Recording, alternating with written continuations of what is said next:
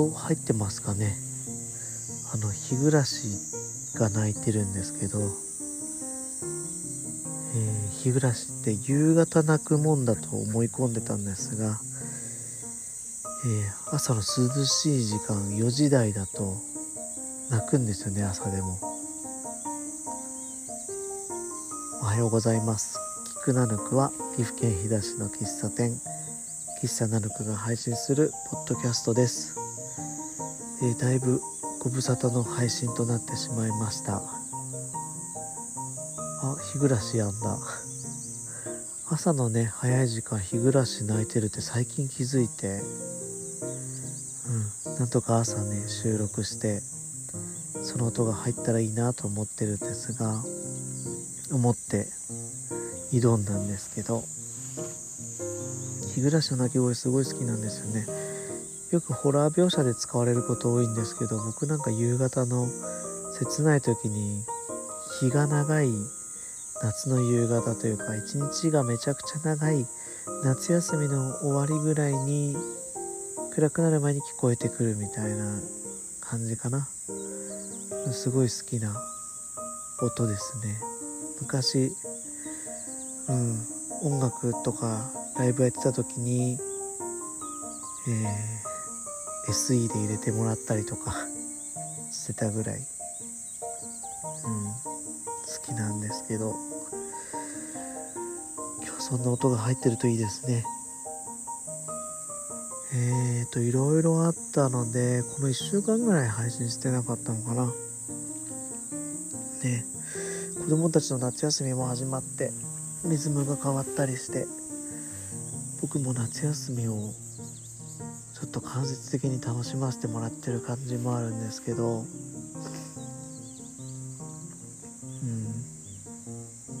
まあ、夏休み始まったんですがうちの地域うちの学区学校全体的にラジオ体操ないんですよね、まあ、なので、えー、前通ってた去年まで通ってた学区はラジオ体操やってる地域があるんでまあ、そこまでですね。朝車で10分ぐらいかけて、えー、ラジオ体操しに行ってます。これがねまたいい習慣になってて通うといっても1週間程度なんでまあ行ってみてる感じですね。1週間だったらこれ1ヶ月とかだったら大変ですけどあと残り2回ぐらいなんですよ。なので思い出作りというかうん、気分転換にもなるし前の学校の友達とも会えるんでなんか特別感もあって長男も次男も喜んでいくんで、うん、ここ1週間の朝のスタートはそんな感じですね。5時半にみんな起こして準備して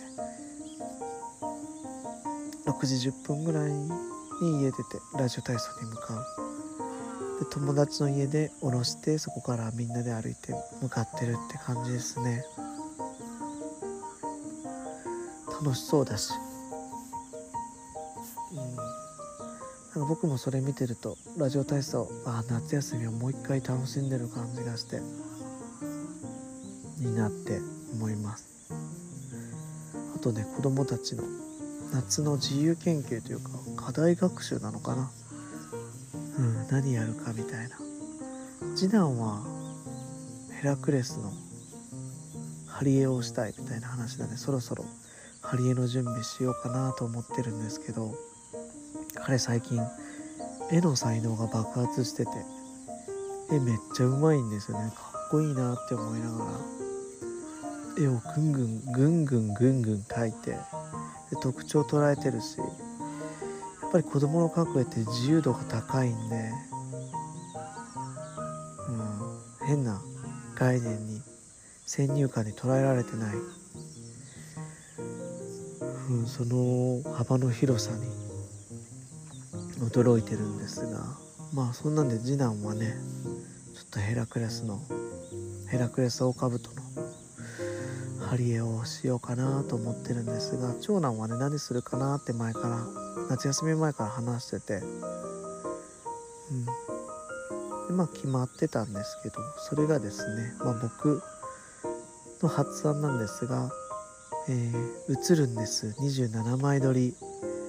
を買ってですね、まあ、それで1日に1枚か2枚写真を撮って、えー、それを一緒に現像しに行ってそれにタイトルをつけて、えー、作品集を作る。といったものですね。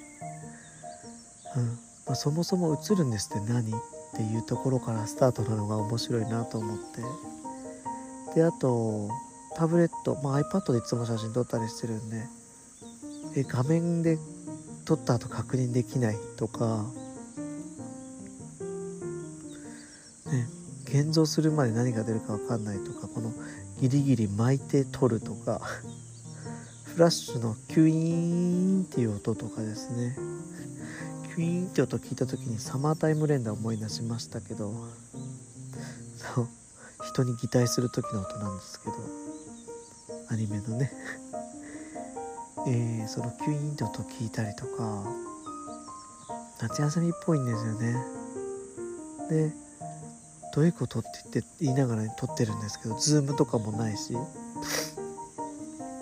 ね、これで写真が撮れるの？みたいな。で現像っていうのもちょっとネガっていうのを見せたいなと思ってカメラ屋さんに一緒に行ってみてお金がかかるとかうん。思ってたのと全然違う写真撮れてるとか面白いなと思ってまあ絵はですねちょっとこっちからこんなん撮ってみたらとか言いながらやってるんで、ラジオ体操に向かう友達の後ろ姿とかですねまだこれは本人の了承取れてない取れてないんですけど。うん。まあそういうのも提案しながら。うん。作ってますね。進めてます。これ結構楽しくて。なんだろう夏休みの作品ってやっぱ作ったらいい作ったらいいんですけどやっぱでかくて大きくて 置いとく場所ないなとか、うん、あったりして過去にはねいろいろ何作ったんだっけな。なんか紙粘土で餃子作ったりもしましたね。なんか飾れるもんとかそんなじゃ場所取らないとかいうものを意識してやってるんですけど今回のもね綺麗な冊子にアルバムにしちゃえば場所取らないし 長年置いといても全然いいしみたいな感じでやってます。いいアルバムになるといいな。タイトルもねつけるの楽しみだし。うんひと夏のいい思い出になったらいいなと考えてますね。映るんです。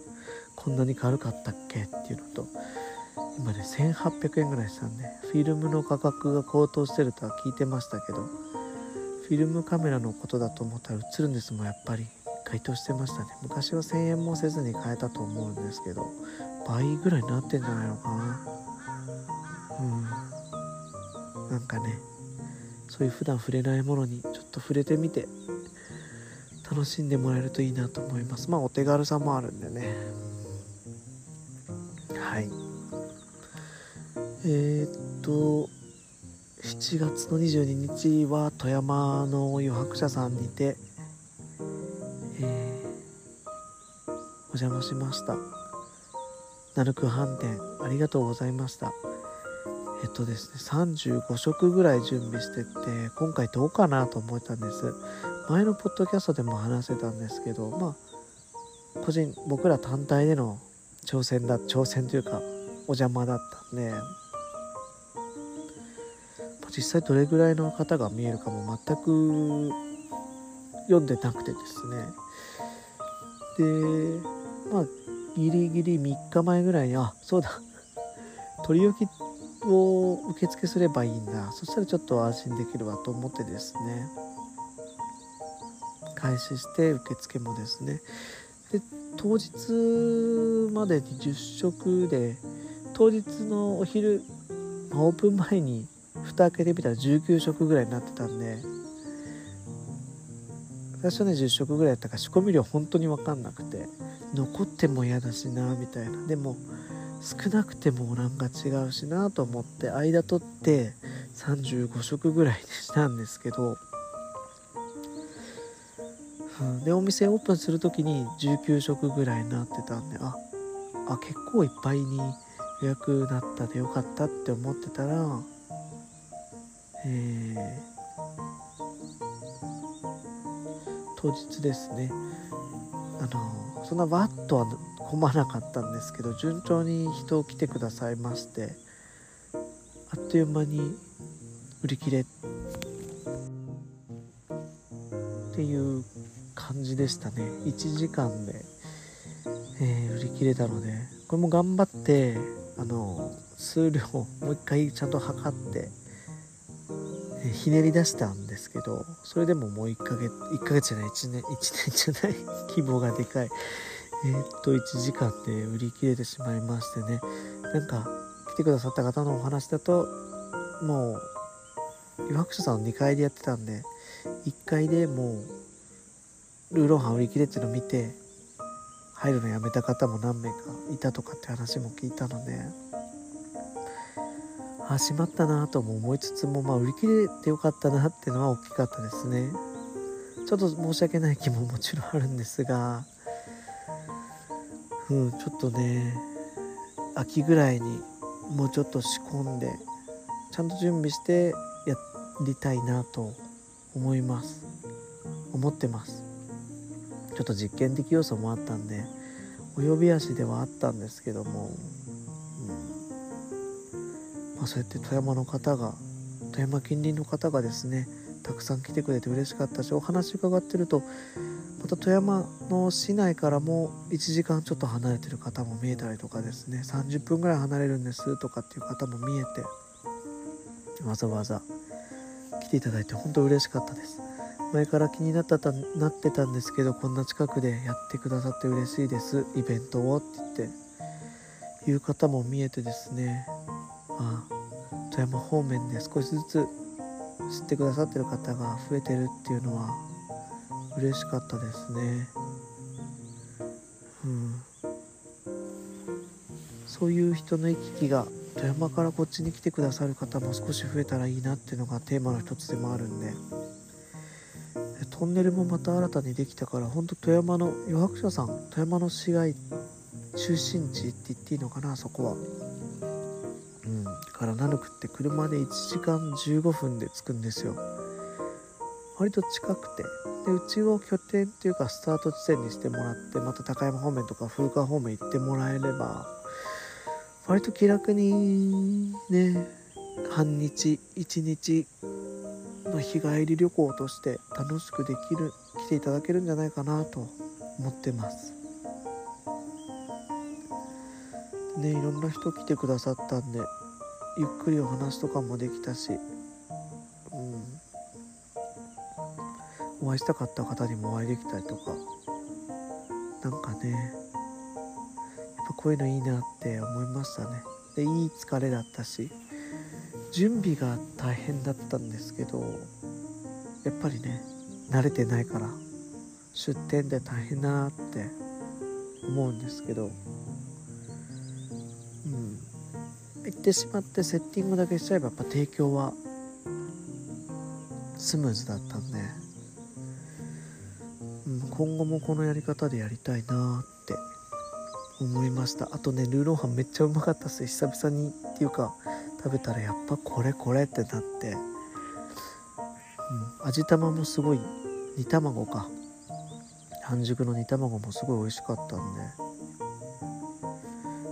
卵が美味しくてびっくりしましたっていう、ね、お話も頂戴したりして。お肉も美味しいんですけどさらっと食べれるんで。またね、えー、鍋しょっていけたらいいなと思ってます。知らないうちに日暮らし泣き止んでますね。カラス鳴いてます。んな感じかな。なんかいろいろあった。1週間ちょいぐらいだったんでなかなか気持ち的にもふわふわしててポッドキャストも配信してないやと思ってですね、えー、こんなになっちゃいました。またね定期的にお店のこととか発信していきたいと思いますしもうすぐねお盆も来るのでそこに向けて今ポークジンジャー今回の長期休暇はポークジンジャー。前回のゴールデンウィークは馬から。っていう感じで一応狙ってですねやってます。あと9月の頭の5日間は復活をしてほしいという声をたくさん頂戴したので、えー、チキンオーバーライスを5日間だけ復活させます。是非またこちらもですね皆様に召し上がっていただけたらと思います。そんな感じかな。あと何かあったっけな。あ馬からはね昼休みに来ていた。馬からに限らずなんですけど。えー、南国に昼休みにランチに来ていただく方到着時間を教えてくださればその時間に合わせてご飯を準備しておくことも可能です、え、ギリギリだと準備できない場合ありますけどあらかじめ教えてもらっとけば、えー、到着時刻に合わせて作っとくのでそうすればね、えランチの時間待ってる時間っていうのがだいぶ減りますんで少し離れたと離れたところから来てくださる方とかはそういった方法も有効に使っていただければと思います。あと夏のテラスのドリンクサービスもやってますのでテラス席で、えー、過ごしていただく方、まあ、1時間半を目安にご利用いただければと思うんですが、えー、ドリンクをお付けしますのでそれ飲んで暑い夏楽しく乗り切っていただければと思います。飛騨の朝夕は涼しくてほんと過ごしやすいです。今もね朝寒いぐらい。うん。ですね。あとウカパラの話。東京ウカパラダイスオーケストラって奥さん言ってるんですけどうちの周りでめちゃくちゃセミが羽化するんです。うちの家の壁に伝ったりとかねして。それを次男がこううまく助けてあげて、えー、羽化しやすい木にですね登らせてあげるっていうのがうちの夕方の、え、通例の行事ですね。本当に羽化めっちゃ見れて毎日こんなに見れるんやと思うとですね面白いんですけど、うん、そんな夏休み本当ね子供の夏休みっていろんなもの見れて楽しいですねはい。えー、キクナヌクでは皆様からのお便りお待ちしてます。あと、Spotify や Apple Podcast での評価もお待ちしてます。もうすぐ8月ですけど、8月17で、えー、スタートして3周年を迎えるので、それまでに Spotify の評価が50になったらいいなって思ってます。はい。ほうほうほほうっての入ってますね。聞いてくださってありがとうございました。終わりです。